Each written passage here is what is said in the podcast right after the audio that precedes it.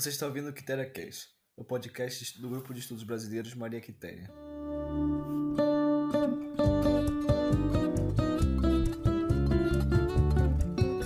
Hoje iniciamos aqui no podcast uma conversa ao redor da política externa e da diplomacia brasileira, analisando a relação do governo brasileiro com diferentes países. Para o episódio de hoje, chamamos o nosso convidado Gilberto Ramos, presidente da Câmara Brasil-Rússia de Comércio, Indústria e Turismo, para uma discussão sobre as relações diplomáticas entre Brasil e Rússia. Por conta do contexto geopolítico atual e da guerra que acontece atualmente no território ucraniano, achamos importante trazer mais informações aos nossos ouvintes sobre o assunto e sobre como o Brasil pode influenciar e ser influenciado por esse cenário. No contexto geral, a Rússia é um ator relevante no sistema internacional, e o governo brasileiro tem se aproximado muito do governo russo nos últimos anos, especialmente após a criação do BRICS. Portanto, hoje, com muito prazer, entrevistamos o Sr. Gilberto Ramos. Obrigado pela presença e disponibilidade.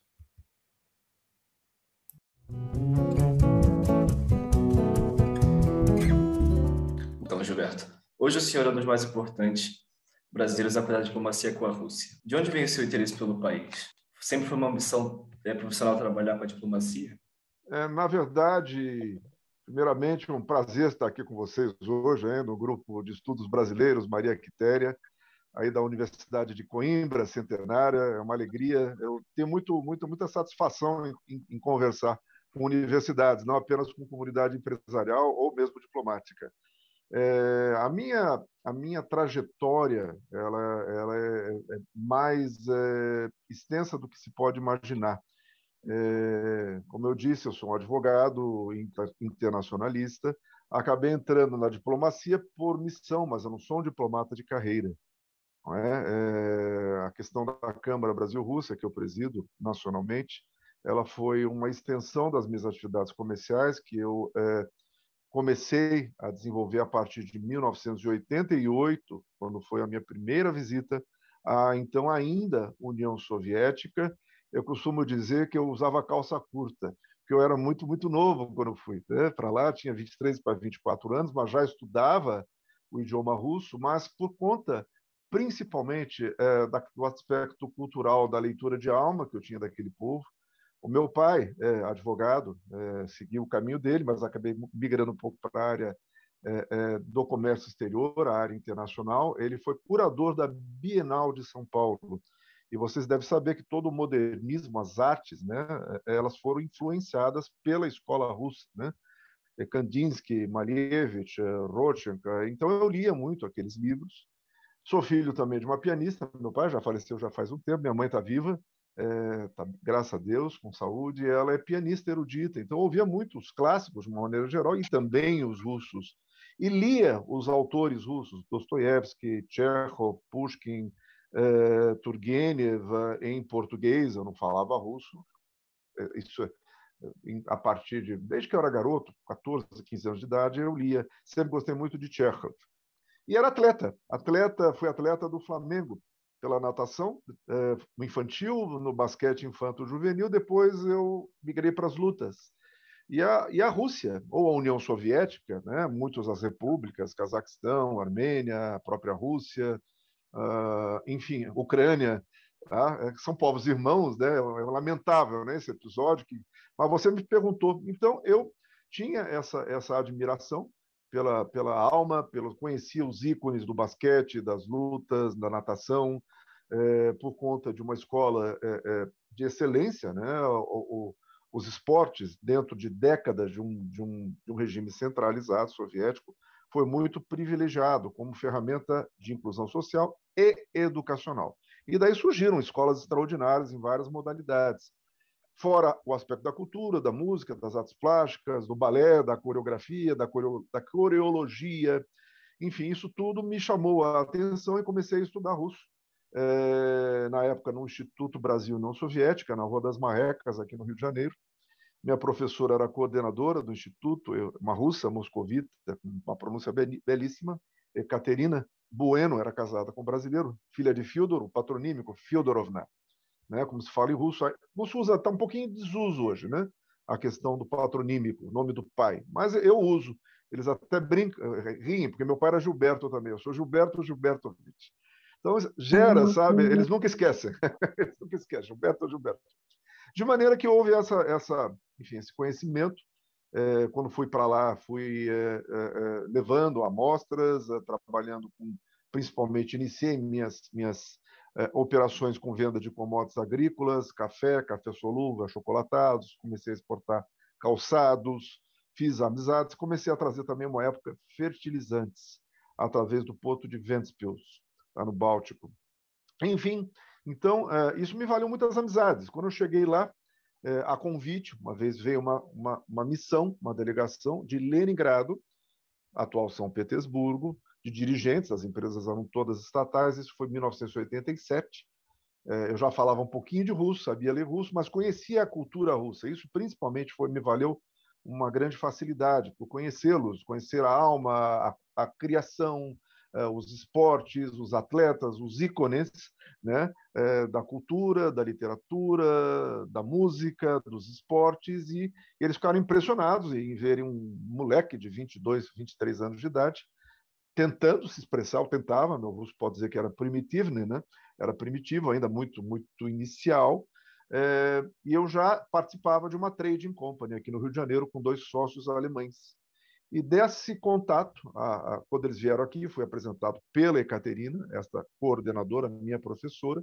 Eles ficaram encantados em me conhecer e me convidaram para visitar Leningrado. Então, a minha base inicial, onde eu, onde eu, eu me, eu me é, é, radiquei, montei escritório, tive apartamento quatro anos e meio, foi Leningrado. Eu peguei a transição de Leningrado para São Petersburgo quando acabou a União Soviética. Inclusive, conheci eh, Gabriel eh, Esther, o, o, presidente atual, Putin, como vice-prefeito de Leningrado. Ele era vice do Anatoly Sobchak, cuja filha hoje faz oposição. Né? A Ksenia Sobchak faz oposição ao presidente Putin. Então, é uma história que é uma história vasta, com conteúdo. É, essa, essa função que eu ocupo hoje na Câmara é, quando eu fui convidado, ano 2000, quando eu assumi, eu estou no meu sétimo mandato, saí uma época, retornei depois é, da Câmara, é, foi em função, foi uma, uma, uma, uma, decorrência de toda essa experiência, de conhecer as pessoas, de conhecer a cultura, conhecer a história, é, enfim. Então, creio que tenha respondido a sua pergunta, né, Gabriel? Sim, sim, uma, realmente uma experiência incrível. E... É vasta, é vasta. É aqui no Brasil, o que eu posso dizer, não são muitos. Eu tenho aqui diretores no corpo da Câmara, é... estão no site, inclusive, o Gabriel, o Gabriel, o Gabriel é você, o Arnaldo Maris, é... Pedro Celestino, o Gil, Jorge Gurgel, que é nosso vice-presidente, é... é chefe da representação na Bahia, no estado da Bahia.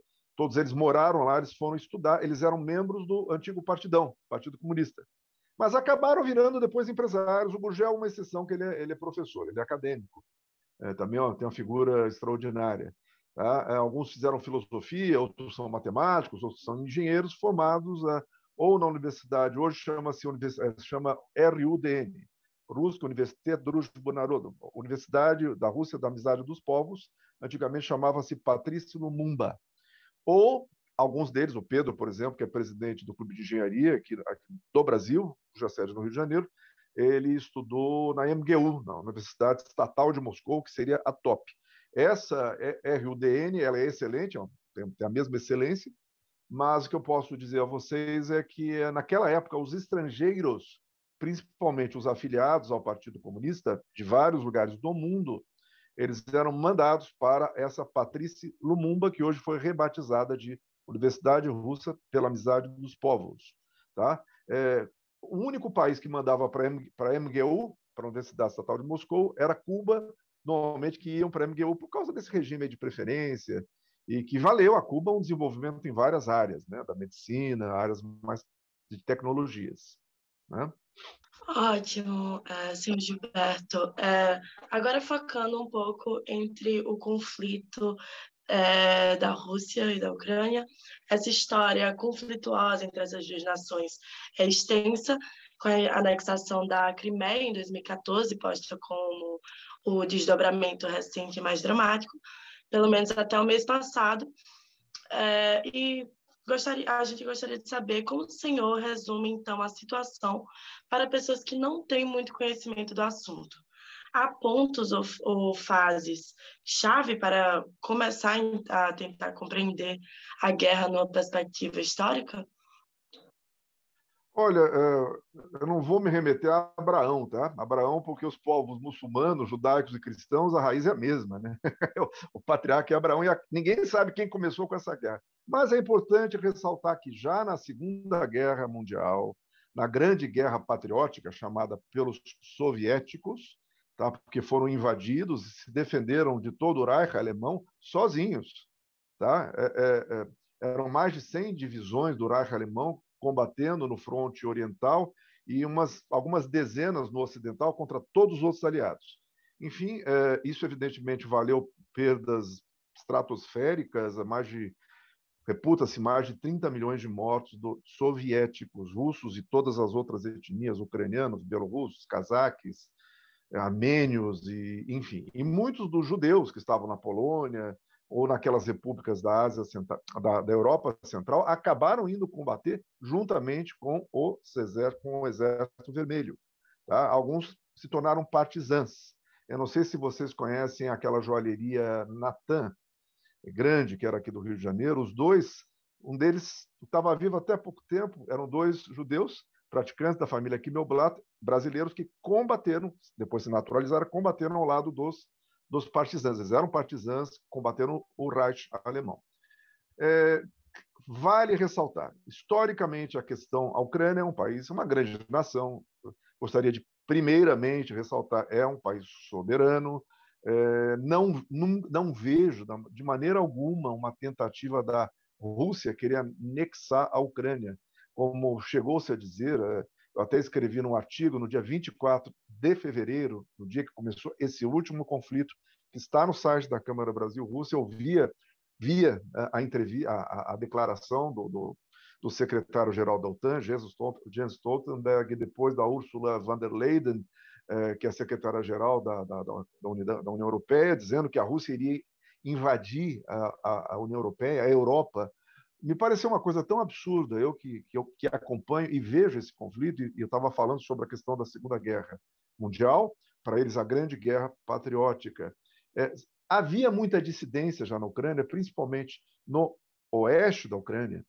É, alguns é, é contingentes, eu diria que milhares, acabaram lutando, ucranianos, ao lado dos nazistas. Tá? E é, é, eles nunca se consideraram russos, é uma eles têm autonomia para pensar o que quiserem, mas acabaram combatendo ao lado do, do, do, do exército alemão.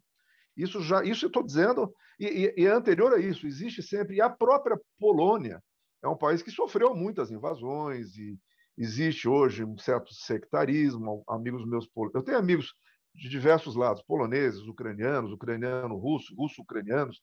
O fato é que é, é, sempre houve, principalmente naquela região de Lvov, né, onde está concentrado esse, esse contingente aí maior, que se diz que o, o batalhão de Azov nasceu ali, os extremistas, que chamam de ultranacionalistas, ou de extrema-direita, ou nazifascistas, ou neonazistas, o nome que você quiser dar. Inclusive, a insígnia deles é muito parecida com a, com a, com a suástica, ou sovástica alemã, né?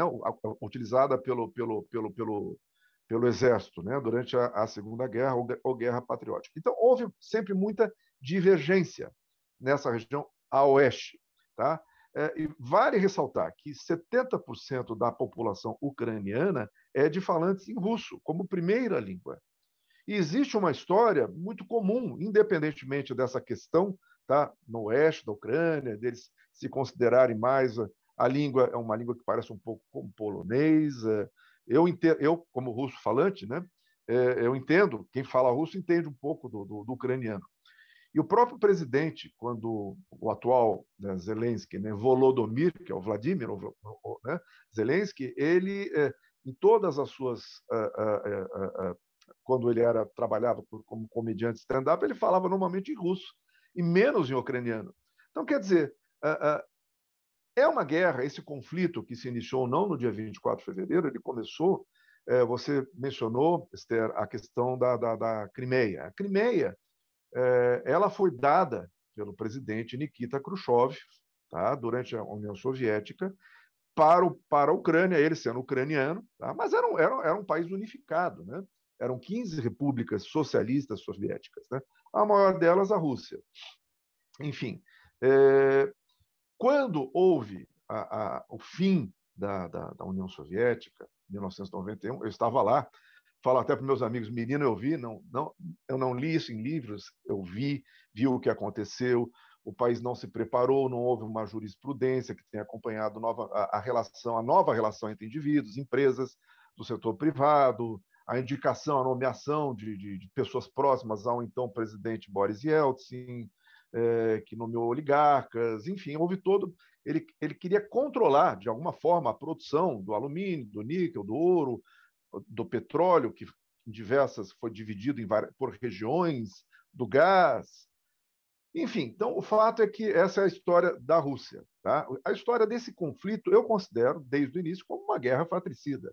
É uma guerra entre povos irmãos que, na Segunda Guerra Mundial, com exceção a esse contingente mais a oeste da, da Ucrânia, que era alinhado aos nazistas, talvez por ideologia, também, também, tá? Havia nazistas, sim, na Ucrânia, é, mas era uma minoria, tá? Da mesma forma que a, a, essa minoria que em, é, em 2014 derrubou o presidente Yanukovych foi uma minoria. Falam, ah, porque vai agora tirar o Zelensky, que é um presidente democraticamente eleito, mas o Yanukovych também foi um presidente democraticamente eleito e foi retirado. Se ele não tivesse fugido para a Rússia, ele seria assassinado. Tudo indicava que sim. Então, é uma história que tem, tem, tem diversos lados, vamos dizer assim. É um conflito que eu lamento um brasileiro que trabalha, são as plataformas chamadas de soft power, né? A cultura, a diplomacia, o comércio exterior. A nossa função, enquanto uma entidade de classe de fomento, é para fomentar as relações de investimentos, promover eventos culturais, festivais. À frente da Câmara fizemos aí, apoiamos muito, trouxemos patrocínio para muitos eventos de artes, tá? 500 anos de arte russa, Kandinsky, a expedição Langsdorff, né? que veio para o Brasil, a gente fez no circuito Banco do Brasil. Então, a minha visão é uma visão, vamos dizer, é, é, é, tem que sair do pontual. Você perguntou da, da, do conflito. O conflito ele remete aos primórdios. É, enfim, é, é, é lamentável, volto a dizer, é uma guerra fratricida. Você citou a questão da Crimeia. A Crimeia, quando ela estava numa situação econômica deplorável, tá? fizeram esse referendo.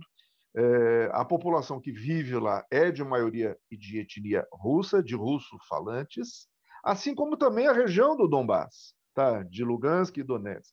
Entendeu? Então, é, é, é foi feito esse referendo e a, e, a, e a Crimeia voltou para a Rússia. A informação que eu tenho, que vocês podem levantar, como estudiosos que são muito capacitados, é saber como é que estava a Crimeia até 2014 e como é que está agora. A situação econômica é muito melhor. Tá? Foram feitas muitas melhoras. Evidentemente, vocês vão me perguntar qual é o interesse da Rússia. É um interesse estratégico, é no Mar Negro. Tinha um porto lá, que é o Sebastopol, uma parte da marinha russa está lá. Então, toda essa, essa vamos dizer, essa, essa confusão, a gente tem, para fazer uma avaliação, tem que fazer uma imersão nas raízes históricas do que aconteceu. Tá? É, é, que remetem no começo da Rússia, que também nasceu na Ucrânia. Entendeu? Basicamente, é, é, é, é uma guerra de povos irmãos. Eu, isso eu não tenho a menor dúvida. Todos saem prejudicados. A partir de hoje, segunda-feira, dia 29, né? 20, é terça-feira, perdão. Tá? Dia 29, está é, tá havendo um arrefecimento. Esperemos que chegue-se a um acordo. É importante dizer também, no que diz respeito à OTAN, vou fazer um comentário a respeito do presidente Zelensky. O que, que ele pretendia, chamando as forças ocidentais para combater uma guerra mundial, a terceira guerra mundial? Seria uma decorrência, caso os países da, da, da Europa, Alemanha, Grã-Bretanha, próprio, os próprios Estados Unidos, a gestão Biden dentro do seu país é muito combatida. Porque ele está trazendo prejuízos terríveis ao seu próprio país. A saída do Afeganistão foi catastrófica. Então, quer dizer, agora fomentar uma guerra só interessa a grupos especuladores. Trabalham com capital volátil. São esses que estão apoiando o sistema. Esse, esse oligarca, né? esse que, que apoia o, o, o, governo Zelensky, tá? que é um oligarca, tá? que é muito combatido, que não mora mais na Ucrânia, está fora da Ucrânia. Então, veja bem, eles são, eles fazem parte de um grupo que não apoia a produção. Até 2014, a relação comercial entre Rússia e Ucrânia e de investimentos era o principal país das exportações, das importações e a relação de investimentos também. É a mesma coisa que a gente querer brigar com a Argentina ou com a China, que eu vi aí outro dia numa palestra, não, não importa aqui, um ex-embaixador dos Estados Unidos dizendo: ah, esses mercados são complicados. Ok, então vamos parar de exportar para a China. Quer dizer, é, é de um simplismo, é, são profundamente naif, são de um primitivismo absoluto, na minha visão. Falta de luz. Então a pessoa precisa estudar, precisa aprender. Hoje tem livros, está tudo na internet. Vocês são bem informados. Então eu fico muito, muito, muito triste de ver o que aconteceu. Existe um flagelo humanitário isso é evidente, mas também houve um flagelo humanitário quando do ataque a partir de 2014 às repúblicas de Donetsk, hoje chamadas, né? Hoje chamadas, né? Repúblicas de Donetsk e Lugansk, no Donbass. Tá? Morreram mais de 20 mil pessoas. E a TV não mostra isso. Mostra o quê? O, uh, parece que não vão, não vão entrar mais em Kiev. Vocês acham que um arsenal que a Rússia tem, se quisesse destruir Mariupol, é, essas imagens existe muita, muita, muitas inverdades. Eu, eu não vou dizer que as, as imagens todas são fake. Não, não são. Mas uh, o que dizem é que Mariupol, a, a, as imagens tiradas são feitas por drones do batalhão de Azov. Eu, eu li isso. Se é verdade, eu não sei dizer. Tá? É, existe muita contra-informação em, em, em, períodos de guerra como esse que a gente está observando. Esse conflito militar. Mas eu ia dizendo, com o arsenal russo, eles lançaram um míssil, esse hipersônico, um, só para ver. Eles atingiram uma base, eu não sei, uma base militar. É, caso quisesse entrar e destruir as cidades, como aconteceu em Belgrado, por exemplo, pela OTAN, como aconteceu na Síria, tá? como acontece normalmente no Iraque, quando assassinaram o líder da Líbia, que era o mais progressista de todos, Muammar Gaddafi. Não estou defendendo, não, tá? mas, na verdade, os países foram destruídos. O Putin não tinha interesse, nem o governo da Rússia, não tem interesse em destruir a Ucrânia. Isso é um absurdo. Isso, na minha visão, é, é, não faz sentido nenhum. Tá? Inclusive, esse cerco à Rússia que está acontecendo, essas sanções, estão ocasionando um, um surgimento de novos, novas plataformas de comércio, plataformas financeiras uh, para contornar o bloqueio do SWIFT, não é? é? Inclusive, vamos ver. Eu sei que a Europa está sofrendo, aí em Portugal já houve um acréscimo aí do, dos preços, né, do pão, da gasolina, e isso evidentemente reflete aqui no Brasil. É, esses ajustes eles terão de ser feitos, tá, na minha visão. Tá? É isso. Então, Crimeia, você perguntou da Crimeia, eu falei, seria umas outras coisas também que é importante que a gente é, é, possa falar para responder, para que as pessoas tenham um entendimento melhor por que, que a Crimeia ah, houve a anexação? Não, houve um referendo. A situação econômica da Crimeia antes era, era deplorável. Tá? Como é que está a Crimeia hoje? É importante levantar com pessoas que, que visitem a Crimeia, que tenham essa oportunidade. Eu não, não visitei a Crimeia, aliás, eu não conheço a Crimeia. Tá? Mas, basicamente, é essa a, a, a informação que a gente tem que levantar e se aprofundar. Uma ótima análise. Sim, está respondido. É, e agora, é, além do preço das subidas do, dos bens essenciais, por exemplo, o pão, é, no, particularmente para o Brasil, tem algumas consequências práticas que vamos poder observar ou que já podemos observar? Sim, o Brasil, é, veja bem, é um, é um, um país é, multidisciplinar, industrializado, mas com uma vocação agropecuária é, é um dos principais aí países continentais que podem garantir a segurança alimentar global. Para tanto, é necessário que haja também implementos. O Brasil importa fertilizantes. A Rússia, é, ela, como exportadora de nitrogenados, de cloreto de potássio, de ureia, inclusive a questão há menos de dois meses, um grande grupo russo chamado Acron, ele adquiriu uma unidade da Petrobras de Três Lagoas, tá? para a produção de ureia, grupo russo. E há outras empresas russas presentes no Brasil também, O que eu vejo como consequência, Gabriel, é que é, é, há uma perspectiva de que aumente a relação de investimentos, forçosamente, por causa desse cerco à Rússia. Será necessária também a criação de novas plataformas de transferências. Isso aí envolve plataformas tecnológicas, algoritmos, coisa de banqueiro que eu não sou. Tá? Mas, basicamente, esse, esse tipo de conversa está sendo conduzido. É, naturalmente, no primeiro momento, preocupa, inclusive vocês devem saber, se recordar, que no dia 16 de fevereiro, uma semana antes dessa é, iniciativa militar né, é, da Rússia sobre a Ucrânia, o presidente do Brasil, Bolsonaro, Jair Bolsonaro, esteve na Rússia visitando. Inclusive, ele mencionou: nós somos solidários à Rússia, na fala dele. É, o Brasil não está sancionado pela Rússia. Tá? E está procurando manter uma, uma postura mais neutra possível, tendo em vista os interesses também nacionais brasileiros na continuidade, na importação destes ativos é, fertilizantes, que são de fundamental interesse. É, se você somar, Rússia dá em torno de 20 a 22% da necessidade brasileira de fertilizantes. Se somar os países da comunidade eurasiática, Bielorrússia, Belarus, né? É, Cazaquistão e aqueles outros países, isso aí chega a quase 30% da nossa necessidade, mais os projetos de investimento, eu mencionei um deles, que é a Cron, que comprou uma, uma unidade da empresa de petróleo brasileira, Petrobras, é, é, é, de grande relevância. Fora isso, há outras áreas, aí, áreas de infraestrutura, de portos, de ferrovias, a ferrovia russa chamada RZD, Russian Railways, ou Rossiyski Железная Дорога, é, é, é, são as iniciais, as três iniciais da, da ferrovia russa, tem interesse no Brasil.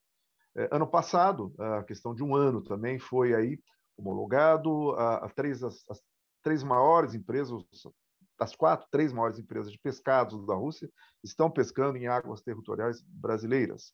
Também pode haver um interesse aí em investimentos tá? a serem trazidos aí por estas empresas para o Brasil, entre postos, melhoras, ah, enfim, silagem, armazenagem.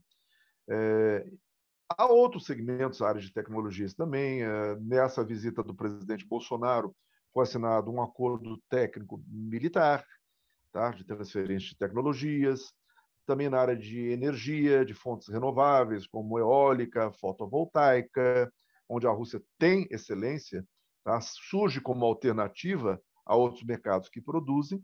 Tá? Então, tudo isso aí é, nos propicia um, um, um, mosaico muito rico de oportunidades. E o Brasil, como é um país continental e membro do BRICS, tá? o que, que eu digo a você? O que, que sai fortalecido? Tá? Ao contrário do que a imprensa hoje, ah, a guerra midiática, a Ucrânia sai ganhando. Para os ocidentais, talvez, mas em termos práticos, não, de maneira alguma. Por quê? Porque o dólar o que, que aconteceu semana retrasada? A Arábia Saudita começou a vender petróleo para a China, recebendo em yuan. E o dólar, o que, que acontece? Começa a haver um processo de desdolarização. O que, que eu vejo? Eu vejo aí pronunciamentos do Donald Trump, mas sentando o sarrafo, né? deixando o sarrafo em cima do Biden, por conta dessa administração. É, que, que, o que, na minha visão, os Estados Unidos são o seu maior mercado. Foi o que tentou fazer o próprio Donald Trump na sua gestão. É, admiro por algumas das suas. É, é, é um homem topetudo, né? Com duplo sentido. É uma pessoa corajosa, com visão empresarial, sucumbiu, se levantou novamente, fez uma gestão interessante, tá? buscou aproximação com Putin. Naturalmente, caso ele tivesse vencido, e ele disse que não que venceu, mas que aquela história né, que vocês veem, né, que as, as eleições lá teriam sido fraudadas, ele repete isso, mas esse conflito jamais estaria acontecendo. Eu não tenho a menor dúvida. É... Voltando ao Zelensky, o que, que o Zelensky pretendia quando falava, chamava a OTAN para combater? Ele estava querendo botar uma terceira guerra mundial. E veja bem, volta a dizer, as cidades houve perdas? Sim. Civis? Sim. Alguns prédios foram são danos colaterais? Existem? Sim. sempre existe. Mas não foi um bombardeio como aconteceu em 1999 em Belgrado, quando a população inteira foi devastada. É completamente diferente. Lamento uma guerra, lamento uma guerra. Volto a dizer. Sou aqui adepto do soft power, mas para criticar, para ser pacifista, a pessoa tem que saber conhecer um pouco mais. Não pode ser primitivo, não pode ser naívo. Eu tenho muitos amigos, ah, porque a Rússia, não sei o quê. Eu converso, eu falo como eu estou falando com vocês, de uma forma hoje aqui mais descontraída, vamos dizer assim, mas né, porque às vezes essas entrevistas para a CNN, para a Band News, isso é uma matéria interessante também na revista impressa, na Isto É, Dinheiro, é, e outros canais. Daqui a pouquinho eu estou falando com a Sputnik também, Sputnik News, que é o canal russo, que foi bloqueado o YouTube, né? Vocês devem estar sabendo disso. E, e, eles passavam as plataformas através do YouTube, é, muito democrático, né? Então é muito fácil falar. É, e outra coisa, essas sanções é, compete, é fundamental dizer que em todas essas iniciativas militares nesses países, Somália, Sudão, uh, Iêmen, uh, Síria, Iugoslávia, Belgrado, Kosovo, esses países que sofreram alguma sanção? Não, não sofreram. Dois pesos, duas medidas. Eu sou advogado internacionalista. Onde é que vai? Cadê o direito internacional? Para que, serve a ONU? Para sancionar a Rússia? Por que, que a China está do lado da Rússia? Evidentemente, não sejamos é, é, é, é, ingênuos. Há interesse. Quem financia, quem suporta, quem ajuda a China no seu crescimento, na manutenção da sua produção industrial, é a matriz energética russa. Existe uma relação de parceria é, estratégica é, já há alguns anos, com plataformas, inclusive, de transferências. É, e ontem, transferências bancárias próprias da Rússia para a China, construídas pelos dois países, pelas suas, pelos seus técnicos, vamos dizer assim. E ontem o Putin fez uma declaração falando que ele não vai usar mais o dólar, tá? que essas sanções aí que as, os países do mundo conclamando, é quase que uma conclamação, os países não podem mais ficar reféns do dólar, que não vai usar mais dólar, que agora é tudo é, é, baseado em ativos tangíveis, alimentos, terra, ouro, metais, trabalho, até cultura ele mencionou. É muito interessante. Eu vejo, eu tendo conhecido um chefe de Estado aí naquela época, uma, uma pessoa muito tranquila, é, certamente um estrategista, talvez o maior, pondere-se, tem gente que não gosta dele, tem gente que detesta. É, é, ele é uma pessoa muito preparada, tá? E a, os índices de aprovação tá? É, eu até, é, é, Gabriel, Esther, eu, eu publiquei um, na minha página de Facebook, eu posso de caminhar depois, eu até rebatizei de Rock Balboa versus Ivan Drago Remake. ele foi publicado num blog aqui do Brasil chamado A Toca do Lobo, muito interessante, que fala sobre ele como sendo um enxandrista, ele e o Xi Jinping. Tá? E o pessoal fica brincando aqui, alguns líderes aí do Ocidente muito fracos, brincando de, de, de, de, War, que é um jogo, não sei se vocês conhecem, antigo. Eu jogava quando era menino. É, e outra coisa, que eu não sei, eu não sei se disse a vocês é, sobre, eu, eu, eu recomendo é, que assistam é, um documentário de um cineasta é, muito celebrado, participou de vários festivais no mundo inteiro, inclusive Tribeca nos Estados Unidos, Veneza, Berlim, é, o Nikita Mikhalkov, que fala sobre a, a questão da, da, da, dos porquês dessa, desse conflito. É uma parte histórica e algo que me chamou muita atenção é, desde os anos 90, de, de, aliados históricos que estiveram perfilados na Segunda Grande Guerra, na Guerra Patriótica, chamada por eles, né? inclusive pelos ucranianos, a Guerra Patriótica é para todos eles, né? não é só para os russos, que estavam juntos é, que começou, é, é, feito um vídeo tá, numa escola primária, no Jardim da Infância, onde a professora ela, ela fala que os diminutivos, por exemplo, Maria, Masha, Mashenka, não pode mais falar, e não pode falar russo nas escolas. Quer dizer, é, é uma cultura de ódio, quando eu chamo russofobia, isso existe. Isso foi foi colocado por eles. É, isso não leva a nada. veja bem, países parceiros comerciais, históricos, religiosos. O, o Gabriel, até o patriarca, veja, veja bem, é, Deus é um só, Cristo é só um. É, até o patriarca, criaram um patriarca próprio para a Ucrânia, que não responde mais ao patriarca Kirill, que é da Igreja Ortodoxa. Enfim, que é o mesmo de Belarus de outros países daquela região. O que não tem muito sentido na minha visão, sabe? Essa cultura do ódio, esse, esse, essa doutrinação, tá? É, como foi faço, sim, uma correlação, é, é, quando você, você pegava a juventude nazista, havia essa cultura contra povos considerados inferiores, tá? É, é, é de origem judaica, né? É, o anti-judaísmo, né? toda essa, essa discriminação, povos de origem cigana, o antissemitismo, isso existe. E agora uma russofobia na própria Ucrânia que, que acabou deflagrando esse conflito.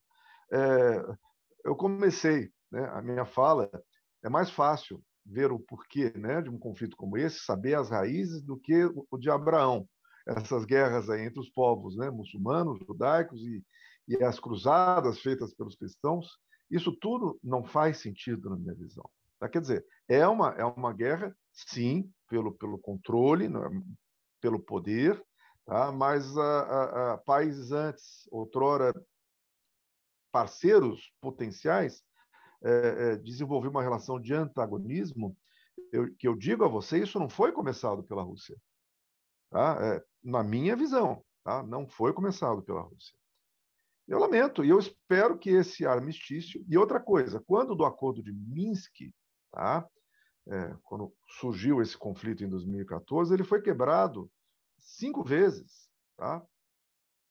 por decisão ucraniana, não russa. Tá? E o que aconteceu é, na região de Donbass foram ataques. Fala-se aí sobre o massacre em Odessa, num apartamento que pessoas foram massacradas, eram de, de é, é, origem russa, ou russo-falantes, ou famílias russas. Vocês precisam ver esse documentário. Eu vejo porque aquilo mostra as imagens. Né? Uma imagem vale mais do que mil palavras. Eu estou falando aqui, mas é importante que vocês vejam. Para entender, procurar entender melhor. Tá? Numa guerra, todos são culpados, de certa forma, né? existe esse ditado. Mas a saber quais as origens, o que originou, isso é da competência de quem estuda. E vocês aí, como, como, como estudiosos, acadêmicos, é fundamental que tenham essa, a, a, a, procurem ter essa percepção. Eu vejo que na Europa está se falando muito muito contra a Rússia. É, é, vocês perguntavam sobre a questão do trigo, eu respondia sobre o trigo, evidentemente. Eu sei que aí em Portugal já aumentou o preço do pão, está difícil chegar, a questão logística por conta dos navios russos que estão bloqueados, os portos que estão bloqueados. Isso é evidente que dificulta e prejudica todo mundo, menos esses aí que são esses especuladores que eu mencionei. Tá? A, a população sofre, a população da Europa sofre, a população da Alemanha, da Itália, mesmo da França, vocês viram que uh, o presidente Macron ele, ele foi muito ponderado. Não, carniceiro, não, eu não, jamais usaria essas palavras. Ele falou isso, que o Biden usou. Né? E as empresas francesas, que têm grandes interesses na Rússia, já falaram: não, nós não vamos sair da Rússia. Principalmente as montadoras de automóveis, as empresas de logística. A Jeffco, por exemplo, é uma empresa franco-russa, tem 20% de investimento da Caminho de Ferro da Rússia. Tá? É, ela é uma empresa da PSA, né? da Peugeot com a, com a Renault. Ela não vai sair. A Renault tem. É Peugeot ou Citroën, perdão. Ela não vai sair, já disse que não vai sair. E vários outros, vários grupos estão voltando atrás. Né? Enfim, são movimentos né? de todas as partes. Mas um novo mundo vai surgir disso, não tenho a menor dúvida. Com certeza, é, é, muito amplo. É um cenário gigantesco, com várias consequências nesse âmbito. Agora, considerando os mandatos como primeiro-ministro e presidente, o atual líder da Rússia, Vladimir Putin, está é, tá no poder há cerca de 22 anos. Nesse mesmo período, em contrabalança, o Brasil teve cinco presidentes, com posicionamentos políticos muito diferentes entre eles. No seu ponto de vista, é, essas mudanças de governo no Brasil alteraram de alguma forma as relações com o governo russo? E, se sim ou se não, de que maneira a liderança russa enxergaria essas variações entre os presidentes brasileiros? É, excelente pergunta, muito boa, muito boa. É, é, eu vejo não alterou, houve uma pequena, um pequeno afastamento por questões ideológicas do ex-chanceler Ernesto Araújo do Brasil. Tá? Que ele era muito alinhado aos americanos, se afastou, houve quase uma saída do BRICS. É, quando houve a, a, última conferência em loco, nós participamos, inclusive, fazendo, é, participando da, da, da, sou membro do Conselho Empresarial do BRICS, fizemos eventos bilaterais entre Brasil e Rússia em novembro de 2019. Tá? É, naquele ano, a presidência rotativa do BRICS estava com o Brasil. E houve muita pressão por parte dos chineses e também dos russos para que o Brasil não se afastasse. E acabou que o chanceler Ernesto Araújo saiu. Né? Ele saiu e o, o, grande guru dele, mentor, o Olavo de Carvalho, é, que foi comunista, depois ele virou, é, ele migrou para a direita, né? ou para a extrema, de certa forma, ele, ele veio a falecer algum tempo atrás. É, o que eu posso dizer? É, Brasil e Rússia, ao longo desses cinco mandatos que, que você menciona, sempre mantiveram muita proximidade, desde a época do presidente Fernando Henrique Cardoso. É, naquela, naquela ocasião foi criado, inclusive, um dispositivo para desenvolvimento das relações chamado CAN, Comissão de Alto Nível Brasil-Rússia, de co cooperação comercial, científica, tecnológica, uso do espaço com fins pacíficos, agropecuária. É, e eu participei desse lançamento. Quem co-presidia pela parte brasileira era o vice-presidente Marco Maciel. Ele faleceu há pouco tempo. Tá? Aliás, pernambucano, seu, seu, seu é, é, né? É, compatriota da República dos Guararapes. Né? uma figura preparadíssima. Ele era o co-presidente, pela parte russa era o primeiro-ministro. Da CAM Brasil-Rússia, Comissão de Alto Nível, de alto nível havia a SIC. Foi, surgiu isso em 2000, a Comissão Intergovernamental de Cooperação Brasil-Rússia, com várias subcomissões, todas com participação do setor privado. Coordenadas essas subcomissões com empresas pela Câmara Brasil-Rússia, quem coordena, organiza é o Itamaraty, é o Ministério das Relações Exteriores, tá? a Câmara e principalmente o Conselho Empresarial Brasil-Rússia, onde a Câmara Brasil-Rússia tem assento. Tá? Até pouco tempo atrás, nós fazíamos, às vezes, da Secretaria-Geral deste Conselho, que ficou sem presidente durante um período, presidente do Conselho Empresarial. É, a gente coordenava algumas dessas ações. Elas se reuniram a cada dois anos, ou no Brasil ou na Rússia, em regime rotativo, as reuniões da CAN e da SIC. Normalmente a SIC, a Comissão Intergovernamental, que ela tem uma vocação mais também de, de interação entre os dois governos, russo e brasileiro, com o setor privado. Daí saíram, saíam muitos negócios, saem muitos negócios, tá?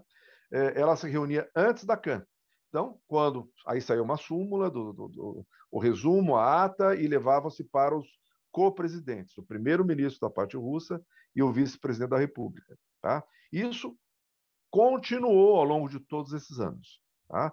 Até uma reunião que ocorreu é, este ano, tá? mas muito reduzida, a reunião dos conselhos empresariais. É, quem co-preside a SIC é o secretário-geral das Relações Exteriores, o, o vice-ministro do Itamaraty. Tá? E da parte russa é o vice-ministro do Desenvolvimento Econômico e da Indústria, da Indústria e Comércio da Rússia. Mudou. Tá?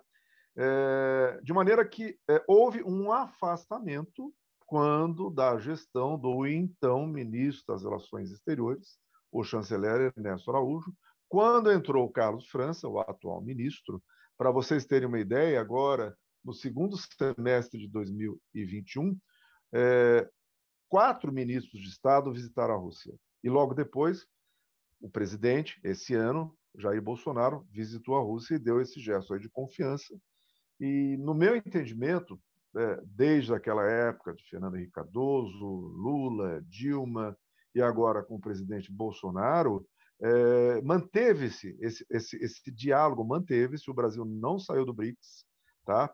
É, eu, na minha visão, como gestor, como presidente da Câmara Brasil-Rússia, e pessoa que trabalha esse tempinho, né, 34 anos com a Rússia, que eu posso dizer a vocês, são países estratégicos, um, um, um para o outro, são complementares em quase a maioria dos seus segmentos produtivos, não apenas por conta da, da importação de fertilizantes, mas também por conta da, da, da, do interesse da Rússia vir e investir, o Brasil continuar também fornecendo. Caiu um pouco a questão da proteína animal, é, alguns outros itens. Hoje o Brasil exporta outros artigos, exporta açúcar, exporta tabaco, amendoim, é, muito também. É, uma empresa brasileira, é, é, é, inclusive agora, já com o conflito tendo se iniciado, participou de um evento de tabaco para narguilé. ela vende para o mundo inteiro, muito interessante. Eles não, não, não deixaram de ir, eu achei muito bacana.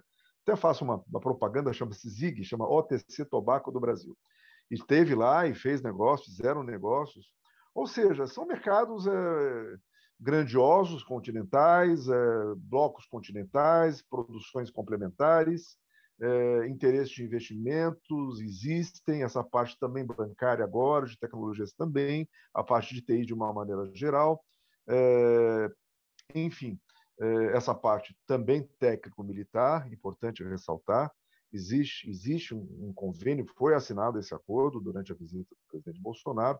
O ministro da Defesa, Braga Neto, estava, era um dos componentes da delegação, e também, o, o, o além do ministro das Relações Exteriores, Carlos França, e o presidente.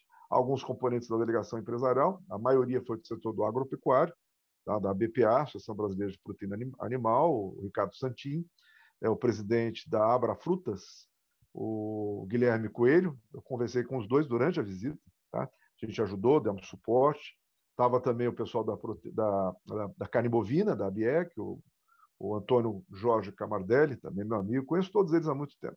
Então foi, foi muito emblemática essa ida, apesar dessa possibilidade, a coisa, esses exercícios militares até então que estavam ocorrendo, né, na Rússia e na fronteira ucraniana com a Ucrânia, a Bielorrússia, perdão, com a Ucrânia, isso é, foi um gesto importante.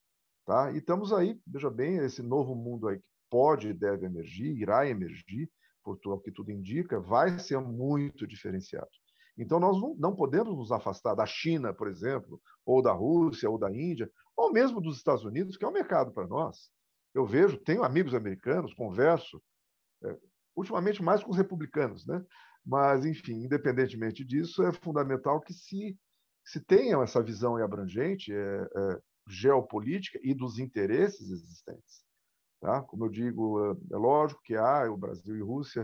O Brasil também é um produtor de, de, de petróleo e tem necessidade de investir também mais na questão do refino, apesar dos desinvestimentos, atrair empresas privadas, por que não também da Rússia, e outros também que estão aqui, franceses, noruegueses, americanos, mas os russos têm interesse. E nós aí dentro das nossas atribuições estamos dando suporte. Falando da Rússia e da China, agora mais especificamente sobre o BRICS. Através da sua análise, como conhecido no tópico, poderia fazer um comentário acerca de como o desenvolvimento do BRICS é enxergado depois de 16 anos desde a sua origem? E, nomeadamente, sobre como os recentes acontecimentos, como, por exemplo, o crescimento da China e o conflito russo, impactam o futuro do bloco?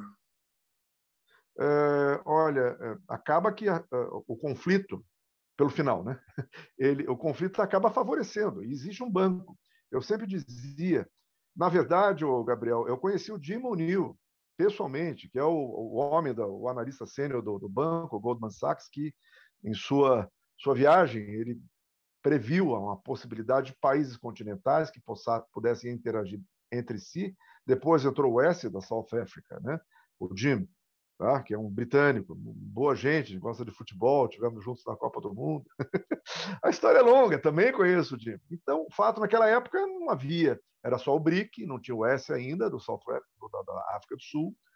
É, e sempre dizia-se a, a, a necessidade da criação de dispositivos que viessem a auxiliar no fomento das relações efetivas de investimentos. Daí nasceu o NDB, o New Development Bank ou Banco do BRICS, que hoje é, é presidido, a presidência é rotativa, o banco fica em Xangai, tá? a presidência, O, quem está lá é o embaixador brasileiro, Marcos Troico. É, existe uma divisão Américas, que é dirigida pela Cláudia Prats, né, é do Banco do BRICS aqui no Brasil, em São Paulo. Então, nós temos uma conversa com eles, existe, evidentemente, a participação, os respectivos bancos de desenvolvimento, o Banco de Desenvolvimento da China, ou, ou, da parte brasileira, o nosso Banco de Desenvolvimento é o BNDES, o Banco Nacional de Desenvolvimento Econômico e Social, da parte russa é o Vnesh Econombank, que é presidido também por um conhecido meu de longo, longo percurso, Igor Chuvalov, que esteve aqui, a última vez que estivemos juntos foi nessa, na cúpula do BRICS em 2019, e eu vejo como uma possibilidade, o foco principal é, nessa interação entre os países, aí no, no corpo do BRICS, é o setor de infraestrutura. Tá? Então, esse, a necessidade, eu via desde o início, que era fundamental que houvesse uh, uma, uma estrutura financeira para fomentar os projetos de desenvolvimento, cujo foco principal do NDB é, são projetos na área de infraestrutura tá? seja armazenagem, transportes, portos, construção naval e por aí vai. Menos um pouco o setor da indústria de bens de capital, de máquinas e equipamentos. Então, veja bem, é, é, creio que eu acaba saindo fortalecido, sim, tá? porque os países componentes do agrupamento BRICS não, não, não, não, não, não, não, não, não sancionaram. Tá? A China deu um voto de confiança, o Brasil é, teve uma posição branda, vamos dizer assim, não tem sanção nenhuma. Evidentemente, para nós recebemos, em termos práticos, aí, fertilizantes ou combustíveis, que o Brasil também importa da Rússia, diesel, querosene de aviação, entre outros artigos, fica prejudicado no momento atual. Mas isso vai ser resolvido. Tá? Com o final do conflito, estima-se que essa semana comece a arrefecer. Tá? Vamos ver quais vão, quais vão ser os termos de ambas as partes. Hoje está tendo a reunião, vocês sabem disso. Eu confesso que eu não vi ainda os resultados, mas parece que está havendo avanços, tá? estão ocorrendo avanços. E é, o conceito do agrupamento BRICS certamente sairá fortalecido. E volto a dizer, esse novo mundo que emerge fortalece o grupo BRICS. Tá? E espero que Portugal esteja mais próximo da gente cada vez mais também nesse projeto de infraestrutura. Falo muito com o pessoal aí do, do, do banco do, do, de bancos portugueses, gente de portos aí, da, da, da, da, Madeira e açorianos, enfim, eu sempre tenho conversado. Tem um banco aqui presente no Brasil e é um momento aí de talvez nós aí que as nossas chancelarias brasileira e portuguesa devam procurar se aproximar mais. Quem sabe aí volta o escudo, né? Não sei, porque há quanto tempo que, que, que o escudo que, que assim é que entrou para evidentemente que Portugal entrou para a União Europeia, né? Mas eu, eu não sei qual vai ser. O euro certamente é, é, é, é, eu não sou contra absolutamente a União Europeia, pelo contrário, mas aí deve ser talvez é, é, deva ser feita uma imersão como vão ser as relações após esse conflito, né? Porque muitos saem prejudicados, né? Eu creio que na parte europeia. Com certeza, muito obrigada, Gilberto. É, então, o senhor falou anteriormente sobre a importância de se manter relações é, com diversos países, seja de, de qual lado de conflito, até porque é, as relações internacionais são muito mais amplas do que conflitos e envolve todo um, um relações econômicas, relações sociais e culturais entre as nações. Então, eu gostaria de saber, na sua visão, baseando-se muito na prática diplomática brasileira atual, quais tipos de posturas seriam mais desejáveis para a imagem do Brasil no sistema internacional? Quais alianças históricas deveriam continuar a ser nutridas e quais deveriam ser repensadas? Quais deveriam ser criadas? Olha, eu, eu não é porque eu tenho muitas amizades na nossa Secretaria de Estado, não, no nosso Itamaraty, mas a postura atual adotada pelo, pelo chanceler Carlos França, de toda a sua equipe, é, de diálogo, de abertura de diálogo. Tá? O Brasil sempre teve uma diplomacia muito forte, abrindo um parênteses, um senão na gestão do anterior, do antecessor, né? Do, eu mencionei o nome dele, não devia nem ter mencionado, mas nada contra, pessoalmente, contra o antecessor. Mas ele meio que afastou, meio não, na prática ele afastou o Brasil de parceiros estratégicos, né? um viés ideológico. É, manter essa postura. O Brasil é um país soberano. Isso é a primeira coisa que a gente tem que, que, que dizer. É, é, a nossa diplomacia cumpre um papel fundamental, procurando manter os diálogos, seja com quem for. Naturalmente, o nosso, a nossa América Latina, a Argentina, o Mercosul são grandes parceiros. Há questões sempre que devem ser discutidas e é, existem dispositivos para isso. A Câmara de Comércio Exterior, a CAMEX é um deles, a Secretaria de Comércio Exterior aqui do Brasil, é, enfim, e o próprio Itamaraty, é, que nós mantenhamos esta independência considerando que o Brasil é um país soberano. Tanto que, quando é, a Secretaria de Estado norte-americana quase que exigia que o Brasil tomasse uma posição veemente contra a Rússia, o Itamaraty falou: não, senhor, nós, aqui a gente responde a nós mesmos. Ninguém vai dizer para nós o que, que a gente tem de fazer. Afinal de contas, a, a, a, nós temos aqui, são tantas as. Vale dizer que quando falava-se sobre a internacionalização da Amazônia, o único país na Assembleia que defendeu que ela tem que continuar brasileira foi a Rússia. Foi a Rússia. Então, isso tem que ser ponderado. O Brasil é um grande país. É um país continental, é um país, é o maior país do mundo que pode garantir essa segurança alimentar. E a Rússia surge aí como uma grande parceira. A China é um grande mercado, é o número um do Brasil hoje. Não vai ser um ex-diplomata, uma outra nacionalidade, que vai dizer que a gente tem que se afastar dos chineses? Como assim? Tá? Eles têm lá a sua cultura de negócios, que não me cabe aqui fazer nenhuma análise de juízo. Tá? Eu respeito muito, é uma, é uma tradição milenar, milenar. Eles são grandes comerciantes, sabem, sabem negociar muito bem. Os russos também. E eu vejo o seguinte: nesse, nesse conflito, eu até acredito que a postura russa de tentar evitar, eu acho que transcendeu todos os limites. É a minha visão. Quando a gente dizia, é, é, é antes do dia 24, semanas antes, nós dizíamos, poxa, é, bem provável que novamente comecem a atacar o leste da Ucrânia, justamente a região lá de Donbass. E foi justamente o que aconteceu. Quando Putin declarou, então, a autonomia, tá? porque o contingente da população ucraniana de origem russa, russo-falantes, é de 90% naquela região. Por que fazer isso contra Donbass e não fazer contra Lviv? Por quê? E volta a dizer o que queria, o que pretendia o presidente Zelensky? Uma guerra mundial? Uma terceira guerra? O que, que ele quer? Quer dizer, é um grande ator e vai falar na, na, ONU, vai lá no Japão e é aplaudido. Eu vejo isso como um grande circo. É um circo isso. E ele é um comediante, né? é ou não é?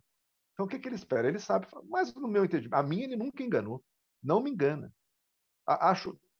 Eles, o povo ucraniano, não merece um cara como esse.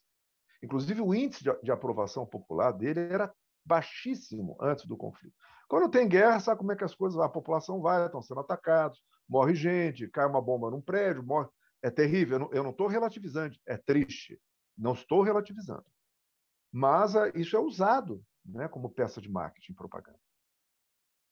É, é, e vejo aqui no Brasil, não sei em Portugal, a, a mídia aqui reflete, né, é, é, um bombardeio, mas estão começando agora a, a retroagir. Alguns canais, como a Band, que é, um, que é, que é importante, inclusive o presidente da, da, da, rede Bandeirantes esteve em Moscou meses atrás, o, o Saad, fez acordos com, com a Rússia, então eles têm um tom mais moderado. Entendeu? Outros canais que não me cabe aqui mencionar, menos moderados. Um deles eu dei entrevista no dia 28 de fevereiro. E, enfim, eles tentaram falar acuar, mas não tem como. Porque contra fatos não há argumentos, existem raízes históricas. E as pessoas precisam basear nisso, principalmente a mídia. Né? né? Quando ataca, quando veicula tantas coisas, em meu entendimento, tendenciosas, Esther e Gabriel.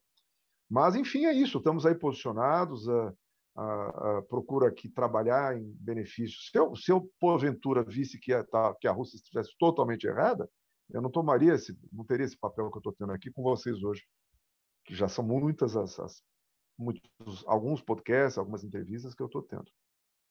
Mas eu vejo aí uma grande procuro ser fiel à realidade, aos fatos, à história, aos interesses que existem, que a gente não pode ser inocente, ingênuo. Existem interesses por detrás disso tudo. E o que moveu essa, esse conflito, que moveu todo esse movimento, inclusive de, de fomento de ódio, isso não, não, não foi, não, isso não vem da Rússia. Não vem mesmo. Lá existe. Você fala sobre a administração brasileira e a Rússia sob o, o, regime do presidente Putin, com uma alternância, né? quando entrou Dmitry Medvedev, que era o primeiro-ministro, e, o Putin foi ser primeiro-ministro no lugar do e o Medvedev, Medvedev assumiu a presidência durante quatro anos, tá? mas as relações bilaterais russo-brasileiras sempre mantiveram um diálogo é, muito afinado, que eu posso dizer. É, houve um, uma, um, um decréscimo da corrente comercial, mas hoje a gente trabalha para fomentar as relações de investimento porque é, comércio ele é muito circunstancial, né? É uma, uma, uma contingência que pode ser, aí cai um produto, aí a Rússia ela, ela estimulou muito a sua produção de suínos e aves de 15 anos para cá, então evidentemente que diminuiu a importação do Brasil, mas há outros projetos aí complementares muito maiores de investimentos, principalmente, que aí vão facultar a manutenção de uma corrente comercial em níveis mais mais elevados é, que correspondam ao, ao porte né, das duas economias e, e ao porte territorial né, dos dois países. Já que o senhor falou da, da história, da importância da história, eu ia pedir para o senhor para falar um pouco do passado diplomático entre o Brasil e a Rússia, se existe algum, algumas coisas importantes que aconteceram no passado, saindo um pouco agora da atualidade.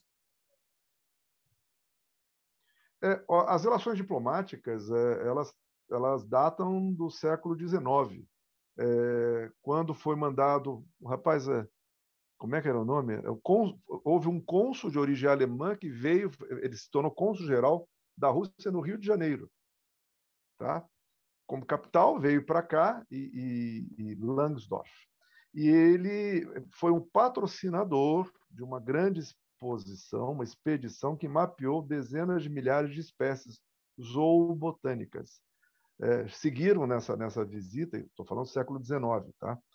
É, seguiram nessa visita vários, é, vários pesquisadores, botânicos, é, biólogos e artistas, Toné, Hercule Florence, é, que foram que retrataram tudo, desenhavam, faziam todas as.